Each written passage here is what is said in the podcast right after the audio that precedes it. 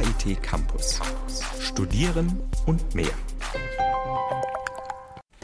Die große und die kleine Politik sind heute Thema in Radio KIT Campus.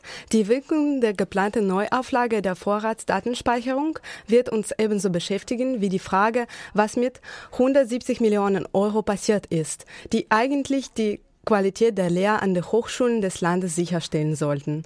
Wir stellen sogenannte Existenzgründergutscheine vor und lassen uns erzählen, was passiert, wenn wir die Nacht zum Tag machen. Am Mikrofon ist Maria Varlamova. Herzlich willkommen auf Radio KIT.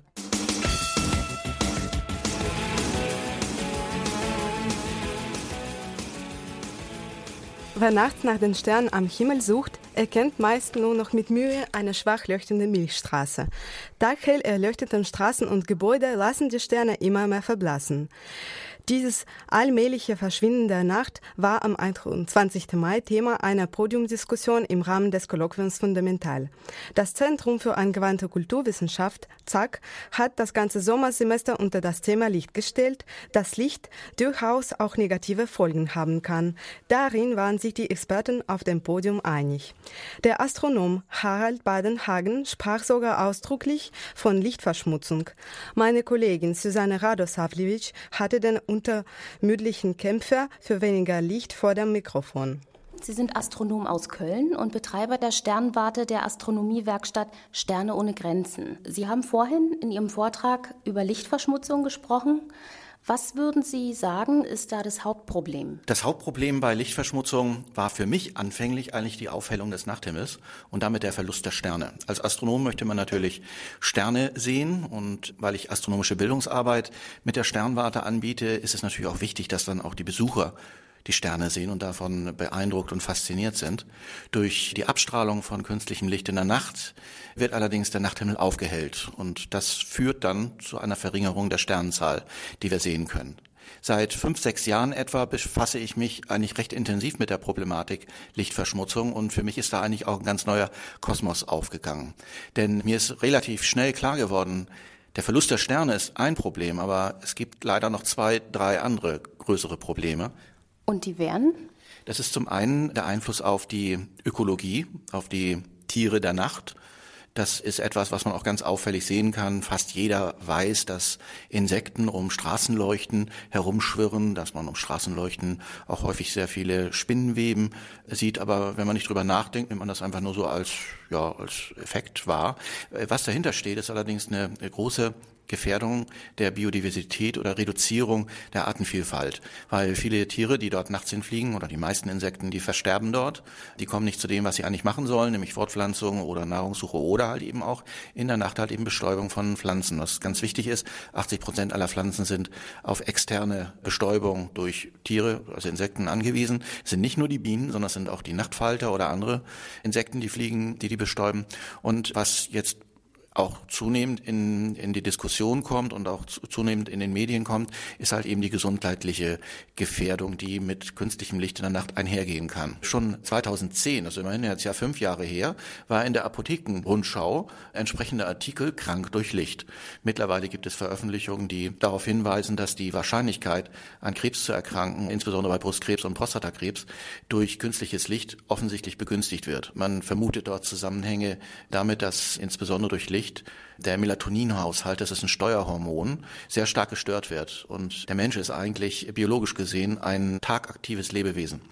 In der Nacht sollten wir eigentlich schlafen im Dunkeln. In der Nacht laufen aber auch beim Schlaf nicht nur Dinge ab, die uns sozusagen wieder fit machen oder Erschöpfung regenerieren, sondern es sind ganz andere Körperprozesse, Stoffwechselprozesse, die ablaufen. Und man weiß, dass insbesondere Reparaturmaßnahmen an Zellen dann in der Nacht ablaufen. Und wenn das nicht durch das Steuerhormon Melatonin sozusagen rechtzeitig bekannt gegeben wird, den Körper, jetzt ist Nachtprogramm angesagt, dann wird das genau halt eben gestört. So, man ist sich da noch nicht drüber im Klaren, welche Ausmaße jetzt wie viel auslösen und und und, aber es scheint ein ganz deutlicher Zusammenhang da zu sein. Für mich genug, um dort halt eben darauf hinzuweisen, dass das ein Problem sein kann.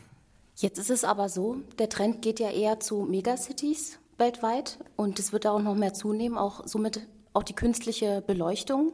Welche Möglichkeiten gibt es denn da, dass man vielleicht in der Beleuchtung selber was ändert? Also man kann sich natürlich überlegen, wann brauche ich eigentlich welches Maß an Beleuchtung. Häufig wird einfach überbeleuchtet. Es gibt eine Lichtkonkurrenz in den Städten, gerade in den Städten, wo viel Werbelicht da ist oder halt eben einfach repräsentatives Licht, kommt es zu einer Lichtkonkurrenz und langsames Aufschaukeln der Lichtmenge. Da stellt sich wirklich die Frage unter dem Aspekt, es gibt un gewünschte und auch gefährliche Nebenwirkungen, das wissen ja die meisten gar nicht, muss man einfach andere Entscheidungen treffen. Dann kann man eben nicht mehr so ungezügelt mit Licht umgehen. Wenn man das nicht weiß, dann macht man natürlich auch Fehler. Spätestens dann, wenn man weiß, dass es genügend Hinweise gibt, dass es ein Problem gibt und Nebenwirkungen gibt, dann muss man das reduzieren. Die Reduzierung kann sein, beispielsweise zeitlich auf Werbebeleuchtung einfach zu verzichten. Muss in jeder Stadt von 1 Uhr bis morgens um 5 Uhr das volle Programm laufen. Reicht es nicht aus, bei weniger Verkehr auch mit dem Lichtlevel herunterzugehen? Gut, in Städten wird es immer Bereiche geben, die immer irgendwie belebt sind, weil es halt eben auch viele Nachtschwärmer sind, die in der Nacht unterwegs sein wollen und und und. Aber das bedeutet nicht, dass die ganze Nacht hell erleuchtet werden muss. Wenn man das richtige Level findet, vor allem auch die Abstrahlung in Bereiche, wo man das Licht eigentlich gar nicht braucht, die vermeidet Konsequenz. Dann hat man sehr viele Stellschrauben, um das Problem zu reduzieren. Jetzt wurde auch vorhin erwähnt, blaues Licht speziell, das auch Bestandteil vieler Geräte sind, äh, Smartphones und, und Tablets, die sind ja heute einfach nicht mehr aus dem Alltag wegzudenken. Ja, das ist, das ist richtig. Auch ich arbeite natürlich mit dem Laptop. Auch ich habe so, so ein intelligentes Telefon, was mir aber manchmal nicht so ganz intelligent erscheint. Wir werden mit von diesem Licht auch sozusagen in, in der Nacht oder in den Abend verfolgt, weil wir selber dran schuld sind. Wir sitzen am PC, wir schauen lange Fernsehen oder telefonieren auch lange mit den intelligenten Telefonen. Aber es gibt für all diese technischen Geräte gibt es Lösungen, die im Laufe der Zeit oder zeitgesteuert dann den Blaulichtanteil in der Hintergrundbeleuchtung wegnehmen. Was ist mit diesem blauen Licht? Was macht das?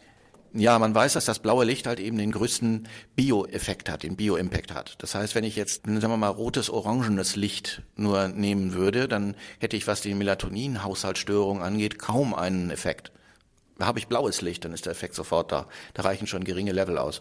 Und von daher kann man mit der Lichtfarbe eine Menge machen, nämlich das blaue Haus, dann habe ich die negativen Effekte minimiert und das macht allemal Sinn, denn an unsere Gesundheit sollten wir alle denken. Sie hatten vorhin noch kurz erwähnt, das wollte ich noch mal genauer wissen.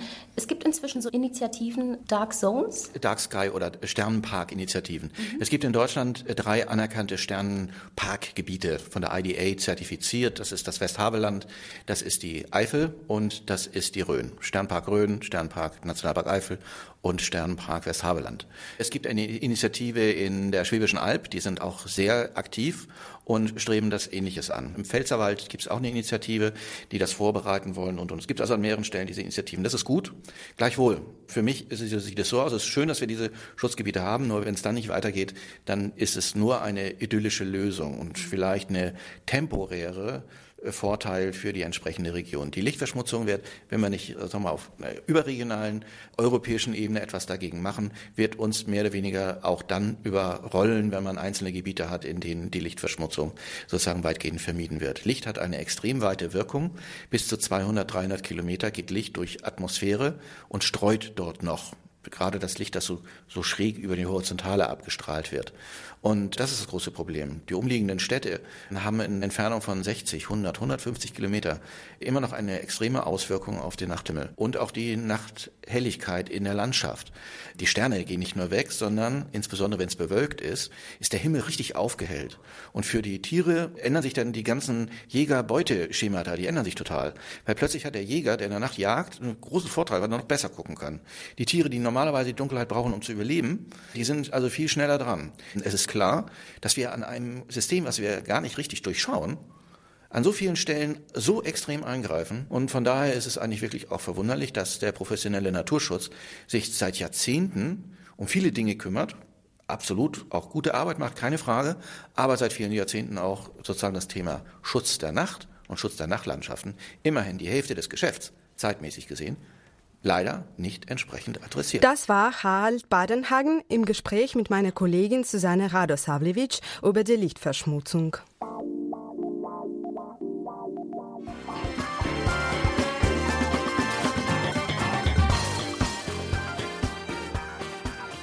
Vorratsdatenspeicherung und kein Ende. Irgendwie scheint kein Weg daran vorbeizuführen. 2010 hat das Bundesverfassungsgericht ein erstes Gesetz für verfassungswirklich erklärt. 2014 hat der Europäische Gerichtshof sogar die Unvereinbarkeit der EU-Richtlinie zur Datenspeicherung mit der EU-Charta festgestellt. Und trotzdem ist es jetzt schon wieder ein Gesetzentwurf im Bundestag unterwegs. Bei mir hier im Studio ist Erik Erik Wohlfeil. Er ist der zweite Vorsitzende der Piraten Hochschulgruppe in Karlsruhe. Herr Wohlfeil, Sie haben am Dienstag in der Rettenbacher Hörsaal zur Expertendiskussion eingeladen. Mit dabei war auch der Vorsitzende der House Computer Clubs. Wie war denn die Meinung der Experten? Unterscheidet sich der neue Entwurf zur Vorratsdatenspeicherung tatsächlich von der alten Regelung? Also erstmal, Herz, ich freue mich sehr, hier im Studio sein zu dürfen. Äh, wir hatten am Dienstag im Retenbacher Hörsaal sehr unterschiedliche Experten. Äh, natürlich gibt es Unterschiede zur früheren Vorratsdatenspeicherung, insbesondere die Dauer der Speicherung unterscheidet sich. Bei der alten Vorratsdatenspeicherung wurde über sechs Monate gespeichert. Bei der neuen Speicherung sind es nur noch zehn Wochen, also circa zweieinhalb Monate. Beziehungsweise die Funkzellenabfrage, die Standortabfrage für Mobiltelefone, die darf sogar nur vier Wochen gespeichert werden. Also das ist auf jeden Fall schon mal aus Sicht des Datenschutzes in gewisser Hinsicht ein Fortschritt, weil die Daten nicht so lange zur Verfügung stehen. Aber wie das, äh, wir hatten, wie gesagt, einmal Experten vom CCC, vom Chaos Computer Club, aber wir hatten ja auch äh, Experten vom Landeskriminalamt da und die Meinung, wie sehr sich die jetzt, äh, wie das zu bewerten ist, ob das eine sinnvolle Maßnahme ist oder nicht, ging natürlich weit auseinander. Welche Daten sollen im Einzelnen gespeichert werden? Also im Wesentlichen sind es die sogenannten Metadaten, also die Verbindungsdaten. Welche Telefonnummer ruft von wann bis wann welche andere Telefonnummer an, welche IP-Adresse ist wann verbunden. Das Hauptargument für eine Speicherung der Verbindungsdaten ist immer die Verhinderung schwerer äh, Straftaten, terroristische Attentate zum Beispiel. Gibt es denn belastbare Daten, dass die Aufklärungsquoten durch so ein Gesetz wirklich steigen? Hierzu gibt es verschiedene Ansichten. Der Herr Treichel vom Landeskriminalamt, der dort für äh, den Bereich Internetrecherche zuständig ist, hat am Dienstag die Meinung vertreten, dass er für sich verbindlich sagen kann, dass in seinem Arbeitsbereich mit der Vorratsdatenspeicherung sie, sie eine höhere Aufklärungsquote erreichen könnten weil bei der bisherigen Telekommunikationsüberwachung, da gibt es auch schon genug Regelungen zu und genug Möglichkeiten, wie die Polizei die anwenden kann, äh, es eben oft nicht die nötigen Daten von den Providern geliefert werden, in circa 30 Prozent der Fälle. Aber das ist, sind insoweit nicht unbedingt belastbare Daten, weil man weiß nicht, ob die Daten da gewesen wären, wenn man die Vorratsdatenspeicherung hätte. Es gibt unterschiedliche Ansichten, ob sie helfen würde. Äh, aber letztendlich ist äh, der Kernkritikpunkt eigentlich, dass die Maßnahme der anlasslosen Massenspeicherung einfach unverhältnismäßig ist zu dem Nutzen, die sie auch selbst wenn sie einen Nutzen bringen könnte, äh, ist die Maßnahme insgesamt wird als von vielen Bürgerrechtlern als unverhältnismäßig angesehen. Weshalb sehen Sie darin einen Angriff in das Grundrecht auf Privatsphäre? Also es ist natürlich so, dass äh, jede Einzelperson natürlich die, die, Großteil ihrer Verbindungen sind aus dem sozialen Umfeld, aus dem, dem Privatbereich. Es gibt ja den sogenannten Kern, ich weiß gerade den Fachbegriff nicht, aber letztendlich den äh, Kernbereich des Privatslebens bezieht sich natürlich auf die Familie, aber auch auf die, die Freunde. Das sind eigentlich alles Dinge, die den Staat an sich nichts anzugehen haben. Und hier wird von allen Telekommunikationsvorgängen in Deutschland, von den Bürgerinnen und Bürgern, aber auch von äh, ausländischen Personen in Deutschland, die Daten gespeichert. Und wir wissen seit kurzem, dass Daten, die wir haben, also siehe auch Bundestag, der jetzt sein ganzes Netzwerk austauschen muss, weil er eben sein Netzwerk nicht sicher halten konnte. Wir können nicht sicher sein, dass diese Daten bei den Telekommunikationsunternehmen, wo sie gespeichert werden, sicher sind. Und letztendlich allein durch die Tatsache, dass diese Daten vorhanden sind, können sie missbraucht werden. Natürlich von denen, die regulär Zugriff auf diese Daten haben, aber es kann auch Eingriffe von außen geben, die so nicht gewünscht sind. Und der Grundsatz der Datensparsamkeit wird hier massiv verletzt. Und wenn all diese Daten letztendlich in die falschen Hände geraten, können natürlich damit viele nicht gute Dinge getan werden. Also äh, das lädt enorm zum Missbrauch dieser Daten ein, dass man sie hat. Und eben, es sind eben nicht nur die Daten von Verdächtigen, wo man schon davon ausgeht, dass äh, eventuell eine Straftat vorliegen kann in näherer Zeit oder dass schon eine vorliegt, sondern es sind die Daten von allen von uns, von jedem einzelnen Menschen in Deutschland. So eine Datenspeicherung ist ja nicht zum Nulltarif zu haben. Gibt es Schätzungen, was das kostet?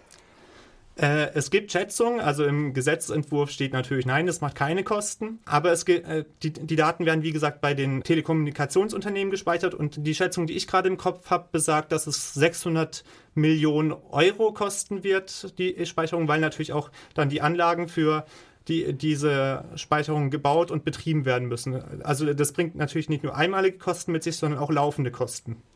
Und wer bezahlt es dann? Das bezahlt nicht der Staat, sondern eben äh, die Anbieter von äh, Telekommunikationsdienstleistungen. Glauben Sie, dass das Gesetz noch verhindert werden kann? Das Gesetz, also äh, am Dienstag hat der Kollege Alexander Salomo und auch die FDP-Landesgeneralsekretärin haben beide gesagt, sie glauben nicht, dass dieses Gesetz noch verhindert wird. Also auf äh, es wird in den Bundestag eingebracht werden. Wenn es in den Bundestag eingebracht wird, dann wird es durchgehen. Es gäbe letztendlich noch zwei Möglichkeiten, dieses Gesetz zu verhindern. Das eine wäre, wenn wir jetzt diesen Sommer wirklich noch einen wahnsinnig großen Protest gegen dieses Gesetz erleben in der Öffentlichkeit, so wie wir das auch schon an früherer Stelle schon mal hatten mit ähnlichen Maßnahmen. Das andere wäre, dass dieses Gesetz genug Angriffsfläche bietet. Äh, es gab ja, wie gesagt, die früheren Urteile, äh, dass auch dieses Gesetz wieder verfassungswidrig ist oder gegen die EU-Grundrechtscharta verstößt, dass es letztendlich im Nachgang wieder gerichtlich aufgehoben wird. Mit mir im Studio war Erik Wohlfeil, der zweite Vorsitzende der Piraten Hochschulgruppe in Karlsruhe. Wir sprachen über die Neuauflage des Gesetzes zur Vorratsdatenspeicherung. Vielen Dank, Herr Wohlfeil. Vielen Dank.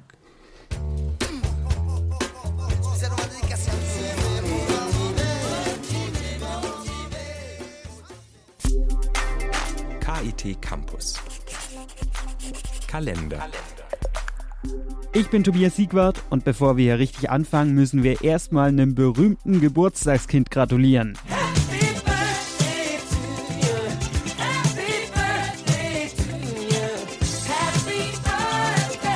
Unsere Uni wird nämlich heute 190 Jahre alt. 1825 hat der Landvermesser Johann Gottlieb Tuller die erste technische Uni Deutschlands gegründet, die eine praxisbezogene Ausbildung bietet. Ja, und daraus wurde dann die gute alte Tante KIT. Aber auch sonst gibt's genug zu feiern die nächsten Tage.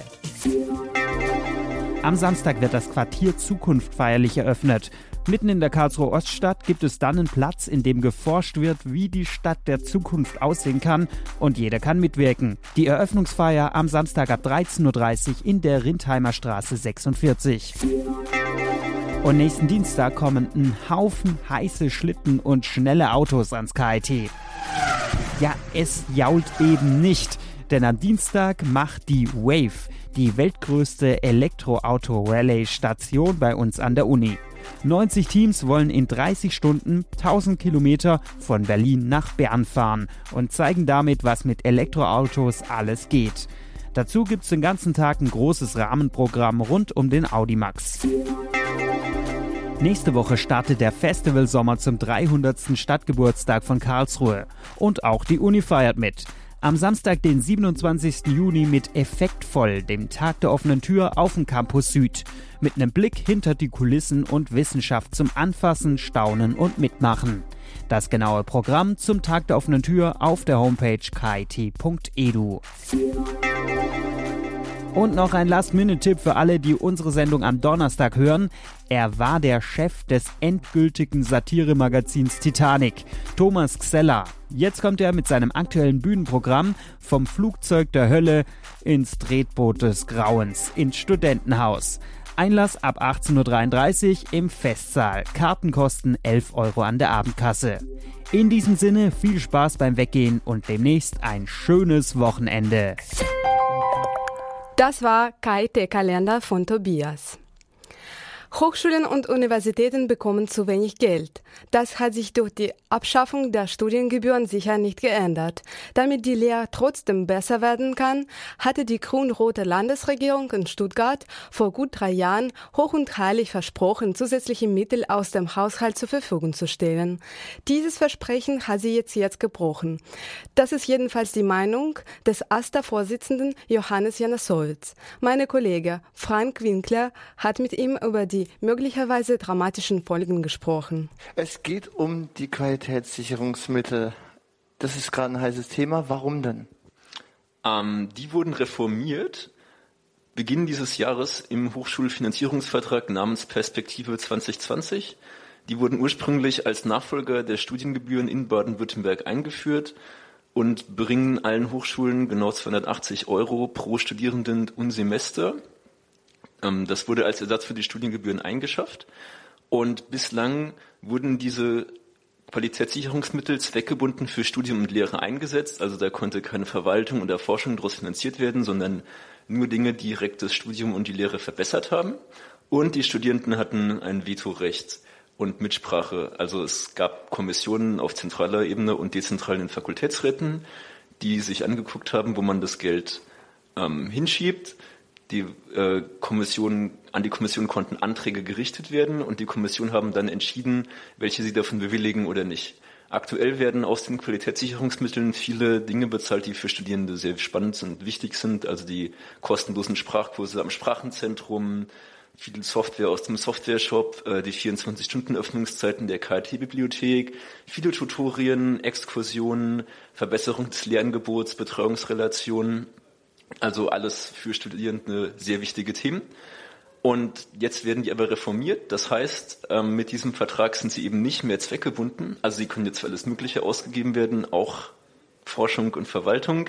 Und es gibt eben nicht mehr dieses Mitsprache- und Vetorecht laut dem neuen Gesetzentwurf. Und aktuell arbeiten wir mit dem KIT daran an einer Lösung, mit der man möglichst viel von dem, was aktuell angeboten wird, erhalten kann, idealerweise alles, vielleicht sogar noch ein Ausbau, weil dieser Hochschulfinanzierungsvertrag ja auch eine ziemlich große Steigerung an Geld für die Hochschulen verspricht. Ob das dann alles so stimmt, sei mal dahingestellt, aber es sind durchaus sehr große Summen. Ähm, wie sieht es eigentlich aus? Ähm, welche Fakultäten konnten da bisher da immer ähm, was äh, einbringen oder gab es irgendwelche Voraussetzungen, die dann für sein mussten, um dann Anträge zu stellen? Nö, jede Fakultät hat Geld bekommen also auch andere zentrale Einrichtungen, die Bibliothek, äh, das Sprachenzentrum, wie schon erwähnt, aber auch sowas wie das HOC, das ZAK, hatten eben Mittel und die konnten dann vergeben werden, indem man Anträge gestellt hat. Also jemand äh, hat dann einen Antrag gestellt, so für so eine Vorlesung, mache ich jetzt noch ein Tutorium, das konnte man beispielsweise aus Qualitätssicherungsmittel bezahlen lassen. Und wenn dann in der Fakultät gesagt wurde, ja, der Antrag ist gut, wir genehmigen das, dann wurde das Geld freigegeben, konnte man damit das Tutorium bezahlen. Und für, für wie lange wurde das dann eigentlich gesichert, dass es diese Zusage gab, dass es die Qualitätssicherungsmittel gibt? Ähm, die liefen immer über ein Jahr. Danach gab es eine neue Runde der Kommission, die dann über neue Anträge entschieden hat. Es gab aber auch unbefristete Stellen, die aus den Mitteln finanziert wurden. Und in vielen Fakultäten war es auch so, dass man wie jedes Jahr über sehr ähnliche Sachen abgestimmt hat und die Sachen waren dann effektiv eine langfristige ähm, Ausgabe wurde aber jedes Jahr neu beschlossen. Also alle Stellen mussten eigentlich auch befristet sein. Es waren nicht alle befristet. Jetzt fällt eben der Grund zur Entfristung für sämtliche Stellen weg, weil die Qualitätssicherungsmittel jetzt Teil der Grundfinanzierung sind und eben entsprechend nicht mehr Projektmittel, die nur über einen sehr kurzen Zeitraum laufen, sondern eben ganz langfristig im normalen Grundhaushalt der Hochschule, also in dem Fall hier des KIT, laufen. Das klingt ja erstmal auf den ersten Blick fast schon positiv. Man hört ah, unbefristet, ähm, die Geldmittel stehen jetzt für viel mehr zur Verfügung. Was ist denn jetzt gerade das Negative daran? Also an den Geldmitteln ändert sich eigentlich gar nichts. Es ist noch genauso viel wie vorher.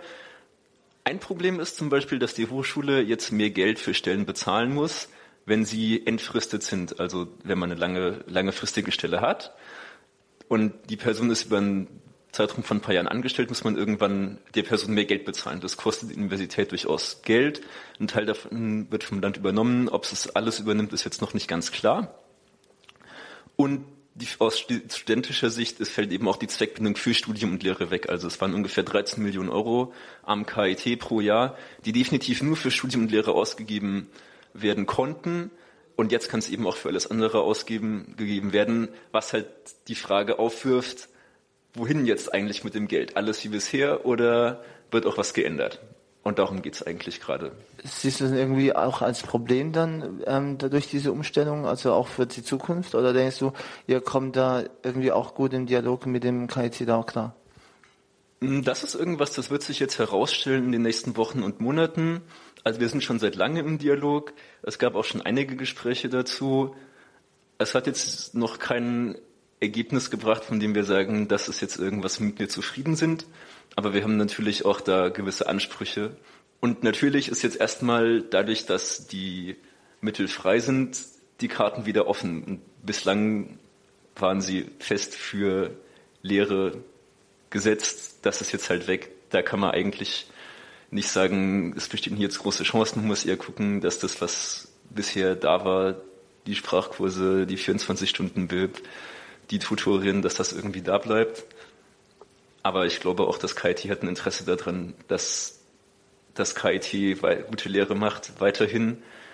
Und wir hoffen natürlich, dass das sich dann auch in dem Ergebnis widerspiegelt. Das war Johannes Janasowitz im Gespräch mit meinem Kollegen Frank Wickler über Qualitätssicherungsmittel.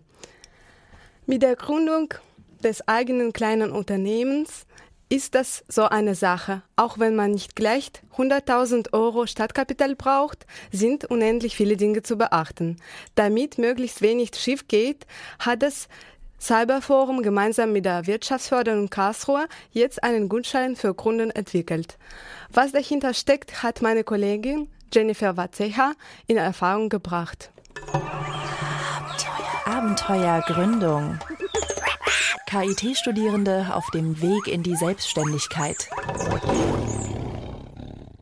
Die Kultur der Start-ups, also die Gründung von kleineren bzw. mittleren Unternehmen, ist nicht nur im Silicon Valley zu Hause. Auch in Karlsruhe gibt es viele Studenten aus der Informatik oder den Wirtschaftswissenschaften, die gründen möchten. Neben einer guten Idee und einem guten Team ist dafür eines wichtig, um dem Projekt zum Erfolg zu verhelfen. Das liebe Geld natürlich. Wer dies nicht hat, scheitert schon zu Beginn des Projekts an der Finanzierung des Unternehmens. Insgesamt gibt es in Karlsruhe zahlreiche Möglichkeiten, dank derer Gründer und Unternehmer Unterstützung finden, zum Beispiel das Centre for Entrepreneurship. Hier dürfen sich Gründer auf eine kostenfreie Erstberatung einlassen. Seit kurzem gibt es aber noch mehr finanzielle Unterstützung für die Gründer. Mit dem sogenannten EXI Gründungsgutschein erhalten sie zuerst eine kostenfreie Kompaktberatung. Das heißt, sie dürfen sich an diejenigen wenden, die im Cyberforum arbeiten und eine solche Beratung anbieten. Danach gibt es eine intensivere Beratung zum Beispiel in der Industrie- und Handelskammer oder der Handwerkskammer Karlsruhe, deren Kosten dank des Gutscheins zu 80 Prozent übernommen werden. Ein Gründer muss dann zum Beispiel dem Berater lediglich 160 anstatt 800 Euro bezahlen. Ein weiterer Vorteil ist, ein einfacher Anruf bei den Beratern im Cyberforum oder im Karlsruher Rathaus genügt, um den Gutschein zu beantragen. Welche Erfahrungen das Karlsruher Startup ISAC bereits mit dem Gutschein gemacht hat, das hat Matthias Lang, Radio KIT-Reporterin Jennifer Watzecher im Interview verraten. Corinna Jahn, Mitglied im Team des Cyberforums und Leiterin des Projekts, äußert sich zu den Hintergründen. Außerdem sagt sie, was Karlsruhe zum Beispiel noch braucht, um noch mehr seinem amerikanischen Pendant im Silicon Valley zu entsprechen.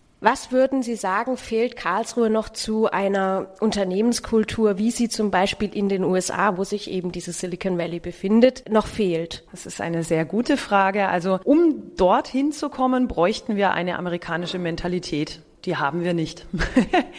und ich persönlich denke, das ist auch vollkommen in Ordnung so. Deshalb würde ich gar nicht das amerikanische Modell anstreben. Dennoch ist es so, was die, die Deutschen mehr vertragen könnten, ist eine Gründermentalität. Wir hatten es eben auch in der, in der Pressekonferenz schon drüber, dass eine, eine neue Gründerzeit eigentlich anbrechen soll und aus meiner Sicht auch schon angebrochen ist. Gleichzeitig ist ein Thema, dem die USA uns wirklich Längen voraus sind, das Thema Risikokapital, also die Finanzierungsmöglichkeiten für Startups, da das eigentlich eine Hauptherausforderung ist, dass die Startups in den frühen Phasen einfach Kapital brauchen, um wirklich zu entwickeln und auch erfolgreich an den Markt zu gehen. Und das ist in der Tat auch die Stelle, an der die meisten Startups hier in Deutschland scheitern, weil es hier eine Finanzierungslücke gibt. Herr Kaiser hat sich nach der Pressekonferenz noch dazu geäußert zu seinem Statement. Vor dem Startup ist nach dem Startup und meinte, ja, das sei in Deutschland eben so, weil man hier einfach zu perfektionistisch sei. Sehen Sie das auch so? Ja, die Deutschen sind perfektionistisch. Es ist auch spannend, gerade wenn es um Hightech und IT geht, haben wir es viel mit Entwicklern zu tun, die dann natürlich auch das perfekte Produkt anstreben. Das ist immer ganz spannend, wenn man dann den Entwickler und den Vertriebler vergleicht. Der Vertriebler möchte natürlich dann auch verkaufen und der Entwickler sagt dann, nee, das Produkt ist noch nicht perfekt. Also da gibt's auch immer eine, einen äh, spannenden Konflikt, der aber hilfreich sein kann für Startup. Die, die sogenannte Fail Culture kommt in Deutschland auch immer mehr. Also eben das Zitat nach dem Startup ist vor dem Startup. Das Wichtige ist, dass man wirklich in der Tat wieder aufsteht, wenn man gescheitert ist. Wir haben hier auch einige Fälle im Cyberforum, die das erfolgreich gemacht haben und die, die Dinge, die sie bei der ersten Gründung gel äh, gelernt haben und eben damals falsch gemacht hatten, jetzt richtig machen. Wir haben da auch ein, eine spannende Veranstaltung am 30.06. hier im Cyberforum, den Fail Talk, wo es also Unternehmer aus den unterschiedlichen Phasen, sowohl Gründer als auch etablierte Unternehmer gibt, die von ihren Fehlern und ihrem Scheitern Mitarbeitern berichten, ist ganz spannend, die das Ganze eben auch teilen mit anderen, um zu sehen, was man daraus lernen kann. Mit wie vielen Neugründungen rechnen Sie, die dank des Gutscheines dann hinzukommen werden noch? Wow, spannende Frage. Das jetzt so direkt zu quantifizieren, wird nicht einfach sein. Wir beraten in dem Exi-Gründungsgutschein 200 bis 250 Gründungspersonen im Jahr. Es ist spannend, wie viele Gründungen letztendlich dabei rauskommen, weil teilweise sind ja wirklich auch diese sogenannten, im Fachjargon genannten Abberatungen mit dabei. Also es ist auch wichtig, dass wir ab und zu den Gründern auch nahelegen, vielleicht von dieser Idee abzulassen, weil es ein Verdrängungswettbewerb ist oder diejenigen einfach kein, kein starkes Alleinstellungsmerkmal haben. Also die, die Conversion sozusagen von den Beratenden in die Gründungen, würde ich jetzt mal sagen, liegt wahrscheinlich so bei 70 Prozent. Die sind ja schon in der Vorgründungsphase und tragen sich mit dem Thema. Und dann ist natürlich das Spannende, Spannende, dass wir Ihnen auch die Möglichkeit bieten wollen, Sie weiter zu beraten, dass Sie dann auch nachhaltig erfolgreich sind. Also heißt, dass Sie nicht nach einem Jahr dann wieder sagen, oh nee,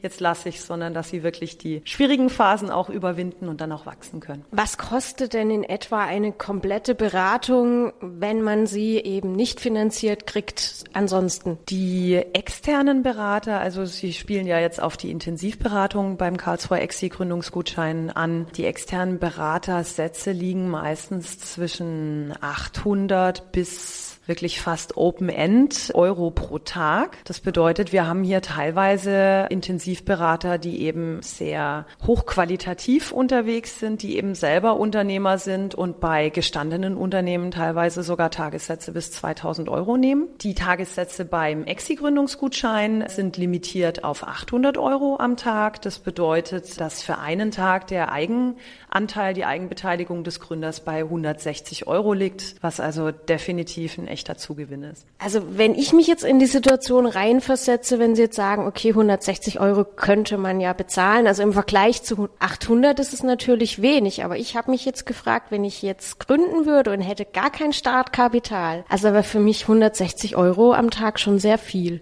Ist auf jeden Fall viel Geld. Das muss man wirklich so sehen. Deshalb gibt es ja auch die zu 100 Prozent geförderte Kompaktberatung beim Exi-Gründungsgutschein. Hier können wir bis zu fünf Stunden beraten. Das Spannende ist, dass der Exi-Gründungsgutschein pro Person gilt. Das bedeutet, wenn Sie jetzt mit drei Personen im Team gründen, können wir hier schon mal 15 Stunden beraten. Also da haben Sie dann Synergieeffekte im Endeffekt, wenn Sie im Team gründen. Das war Corinna Jahn, die das Projekt Gründungsgutschein im Cyberforum leitet. Welche Erfahrungen die Gründer selbst damit haben, das hat hat Matthias Lange von ISEC Jennifer Watzecher im Interview erzählt. Du befindest dich zusammen mit deinen Kollegen in der Vorgründungsphase bzw. in der Gründungsphase von ISEC. ISEC hört sich ja sehr interessant an und da steckt das Wort Auge, also Ei mit drin. Was genau ist denn das? Ja, wir kümmern uns um Blickrichtungserkennung, also Eye-Tracking, allerdings ohne Eye-Tracker. Wir machen das mit einer Webcam statt mit diesem teuren Gerät, was man bisher ge gebraucht hat. Damit, ja, wir adressieren damit Marktforschungsinstitute oder Marketingagenturen, die gerne wissen würden, wo, wo denn Menschen üblicherweise hingucken, wenn sie eine Werbung sehen oder ein neues Programm, eine neue Webseite, die damit klarkommen. Und wir, wir sind eine Ausgründung vom KIT, Bildverarbeitung, und ja, machen das möglich, dass es jetzt eben allein mit einer Webcam möglich ist, solche Studien durchzuführen. Das heißt, ihr werdet eigentlich die Retter der Zeitungsbranche, weil die Zeitungsbranche ständig wissen will, was die Leute lesen und diese Eye-Tracking-Verfahren, die es bisher gibt, immer aus dem Grund ablehnt, weil es einfach zu aufwendig ist und mit zu vielen Kosten verbunden ist. Wir hoffen natürlich, dass es nicht nur die Zeitungsindustrie ist, die das interessiert, sondern Leute, die natürlich auf dem Bildschirm Inhalte testen möchten. Im Wesentlichen sind es Websites, Videos, auch Printwerbung, die halt auf, oder digitale Displaywerbung, die auf einem Bildschirm darstellbar ist. Und ja, genau in diese Richtung geht das. Ihr habt jetzt den EXI-Gutschein schon bekommen, beziehungsweise dürft ihn in Anspruch nehmen. Wie sind denn deine Erfahrungen jetzt bisher damit? Ja, das war relativ einfach. Tatsächlich wussten wir am Anfang gar nicht so richtig, dass wir durch diesen EXI-Gründungsgutschein die Beratungsleistung finanziert bekommen. Wir haben uns einfach ans Cyberforum gewendet mit unserer Idee, vor einem Jahr ungefähr, als es noch sehr roh und ungeschnitzt war. Wir haben uns hier mit Corinna Jahn getroffen und die hat uns, äh, hat sich lange Zeit genommen für uns und uns beraten mit den nächsten Schritten, das ganze Geschäftsmodell, was wir damals hatten, gründlich untersucht untersucht auf blinde Flecken, die wir da haben. Und dementsprechend sind wir dann immer weiter in die, in die Beratung vom Cyberforum mit, ja, mit aufgenommen worden und freuen uns jetzt auf Intensivberatung in den nächsten Monaten.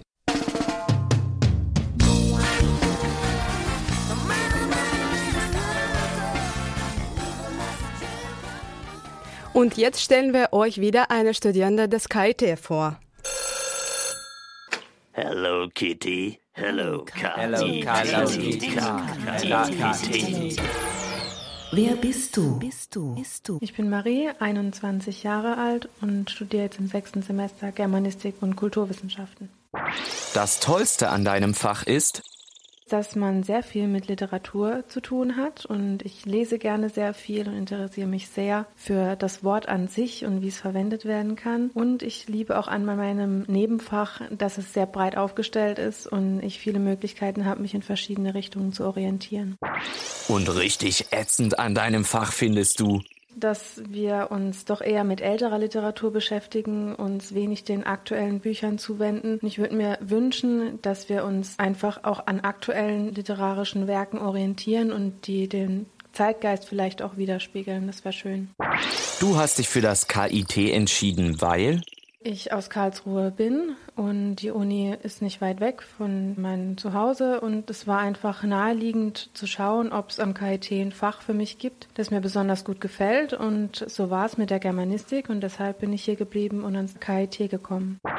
Wenn du etwas ganz anderes mit deinem Leben machen würdest, dann wäre es? Würde ich wahrscheinlich Tiermedizin studieren und nicht in Karlsruhe, sondern natürlich an einem Standort, wo das geht. Das war mein zweiter Berufswunsch, abgesehen von der germanistischen Richtung.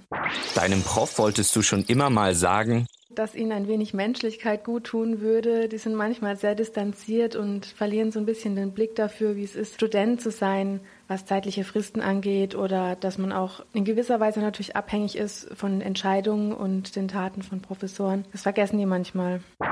Während der Vorlesung bin ich manchmal aufmerksam und manchmal nicht, je nachdem, wie das Thema aussieht. Aber ich bemühe mich natürlich, immer anwesend zu sein, auch geistig. Karlsruhe ist relativ baustellenlastig, was natürlich das ganze Stadtbild nicht besonders schön macht. Aber ansonsten mag ich die Stadt sehr, weil sie zwischen Großstadt und Kleinstadt ist. Es ist relativ persönlich. Man verliert sich nicht so in den Straßen. Ich mag gerne, dass man schnell in der Natur ist. In deiner Freizeit beschäftige ich mich auch viel mit Worten. Ich schreibe gerne selber Geschichten und binde das dann auch, wenn möglich, in mein Studium mit ein. Und ansonsten spiele ich sehr gerne Tennis und das auch hier in Karlsruhe und schon sehr lang. Am liebsten bist du draußen unterwegs mit meinem Hund. In zehn Jahren habe ich mindestens ein Buch geschrieben und es veröffentlicht und es haben mehr als zwei Leute gelesen. Und ansonsten bin ich in zehn Jahren natürlich fertig mit meinem Studium und verdiene möglichst Geld und kann dann das machen, was ich schon immer machen wollte. Manchmal träumst du davon, Geschichten zu schreiben, die viele Menschen lesen, die vielleicht auch verfilmt werden. Und ich möchte mich darauf vorbereiten, dass ich nicht nur in eine Richtung gehe mit dem Schreiben, sondern dass ich möglichst viele Dinge ausprobieren kann, um zu schauen, in was ich besonders gut bin. Radio KIT hörst du jeden Donnerstag auf der 104.8.